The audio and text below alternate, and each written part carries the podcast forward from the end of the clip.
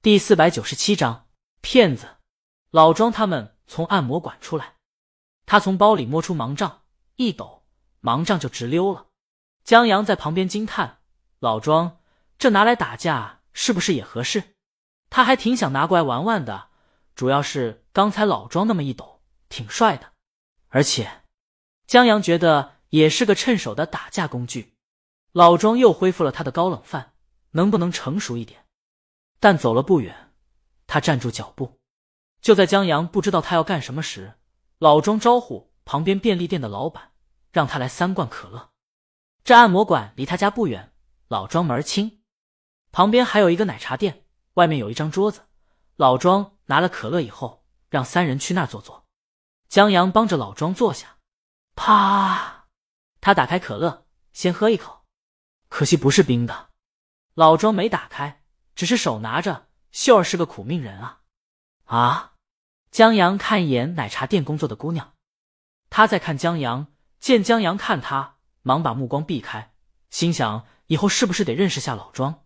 他们经常见面，他竟没想到老庄认识这么帅的大帅哥。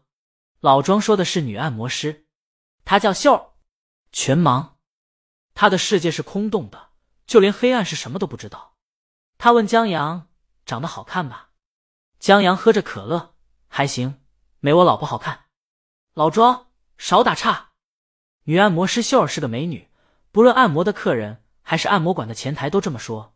大家都很惋惜她看不见，不然得有多么花样的年华。然而有时候命运就挺不公平的。秀儿上过当，有一个男的挺不要脸的，假装盲人接近秀儿，然后博取她的好感，欺骗她感情。我去，江阳停下小酌。这人也太不要脸了吧！本来就人心险恶，老庄觉得也就江阳年轻，还有就是被保护的好，有大魔王撑腰。领队是个八卦男，在江阳刚被曝光的时候，领队就八卦给他了。老庄是瞎，但不是聋了，对大魔王有所耳闻，知道他在歌坛的地位，知道他可不是一个好惹的人。刚才听语音也听得出来，大魔王比江阳更理智，也挺好。老庄觉得。省得有人对江阳动坏心思。老庄继续说：“幸好秀儿机敏，在约会的点滴之中，秀儿及时察觉到这人是个假盲人，拆穿了他。但付出的感情为了狗，这要是换成别人，肯定很难过。但秀儿很快走了出来，这是老庄最佩服秀儿的地方。就他真的很乐观，就可能受了一次伤的缘故，他对感情望而却步了。”江阳听他这话，你不是喜欢秀儿吧？别胡说，胡说什么呢？老庄反应很大。哦，江阳恍然的点下头，跟领队对视一眼。他们又聊一会儿，然后在奶茶店姑娘恋恋不舍的目光中起身离开。在把老庄送到家门口以后，江阳和领队没进去坐，他们分道扬镳，各自朝回家的路去了。老庄回到家，在关上门的那一刻，轻笑起来。秀儿今天很高兴，因为。她跟偶像视频了，她怎么视频的？因为她，她今儿在秀儿面前倍儿有面子。老庄高兴的直乐。江阳到了公交车站，戴上耳机。他喜欢在扣上耳机后游离于世界的的感觉，让他可以静静的看着来来往往的人。他看到一个清秀的姑娘穿着白裙在笑着打电话，不由得又想起了女按摩师秀。如果他看得见的话，现在也应该这么轻快吧。他又想起了那个假装盲人的骗子。老庄说：“看不见和看得见是两个世界，也是两个不同的阶层。可能在江阳眼里，普通的不能再普通的正常人，在他们的世界就是最高的阶层。尤其对全盲的秀儿这些人而言，他们没见过这个世界，处在盲人最底层，所以哪怕一个半盲的人带他们经历，都能让他们欢喜。就因为这种予取予夺的权利，所以。”葡萄的爸妈才慎重又慎重的吧？江阳觉得那个假装盲人的骗子真不得好死啊！嗯，江阳心中一动，好像还真有一个假装盲人的人不得好死了。一个短片《调音师》，后来还拍成过电影。他的记忆走马观花的回忆起来，因为这短片也就十三分钟的样子，所以记得还算清楚。公交车到了，江阳上了车。这次没有碰见豪横的司机，出了地铁以后，胖大妈生意正好，没顾上搭理他。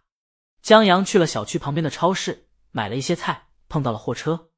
货车心情不错，正吹着口哨在货架前挑选东西，刚要拿，一只手把货拿走了。你，货车一扭头，见到了江阳。你小子，江阳，什么好事儿？这么高兴？货车觉得这就不足为外人道了，只说了句：“什么时候有空，丫丫妈想请你吃饭。”丫丫现在学校成小名人了，她每天乐开了花，最喜欢的就是上学，最不喜欢的就是放学。她还有了很多朋友。然后那个跟丫丫妈吵架的家长也来道歉了，因为他闺女本来就没朋友玩，现在彻底被孤立了。正好这个家长和她老公正在闹离婚，孩子归谁，孩子的意见很重要。所以，这个家长现在很着急。不过，丫丫妈没搭理他，说看群里那些家长的意思，请我吃饭。江阳莫名其妙，为什么？耗子大爷起晚了那本书。江阳找江阳去，找我干什么？他做好事不留名的。货车，那请你喝可乐。谢了。江阳答应的十分爽快，管他感谢江阳还是江阳呢。先喝了再说。他瞅了一眼货车购物车的可乐，一端，蓝瓶的可乐不好喝，讲究还不少。货车和江阳回到饮料区，让江阳把红罐的拿下来。这也不怪他，这蓝罐的都放在下面，在他碰得到的地方，红罐放的太高了。江阳拿了两提，让货车付账，他拿走一提。我本来请一罐，货车觉得他还真不客气。他们在超市门口分开，江阳摆手告别，拎着可乐回小区了。李青宁还在调吉他，就跟电吉他开会一样，在声乐厅摆满了电吉他。他不仅不觉得累，反而乐在其中，因为他摸索出不少特别有意思的音色，挺好玩的。等到江阳叫他吃饭，他这才意犹未尽的离开这些电吉他，摸了摸肚子，觉得饿了。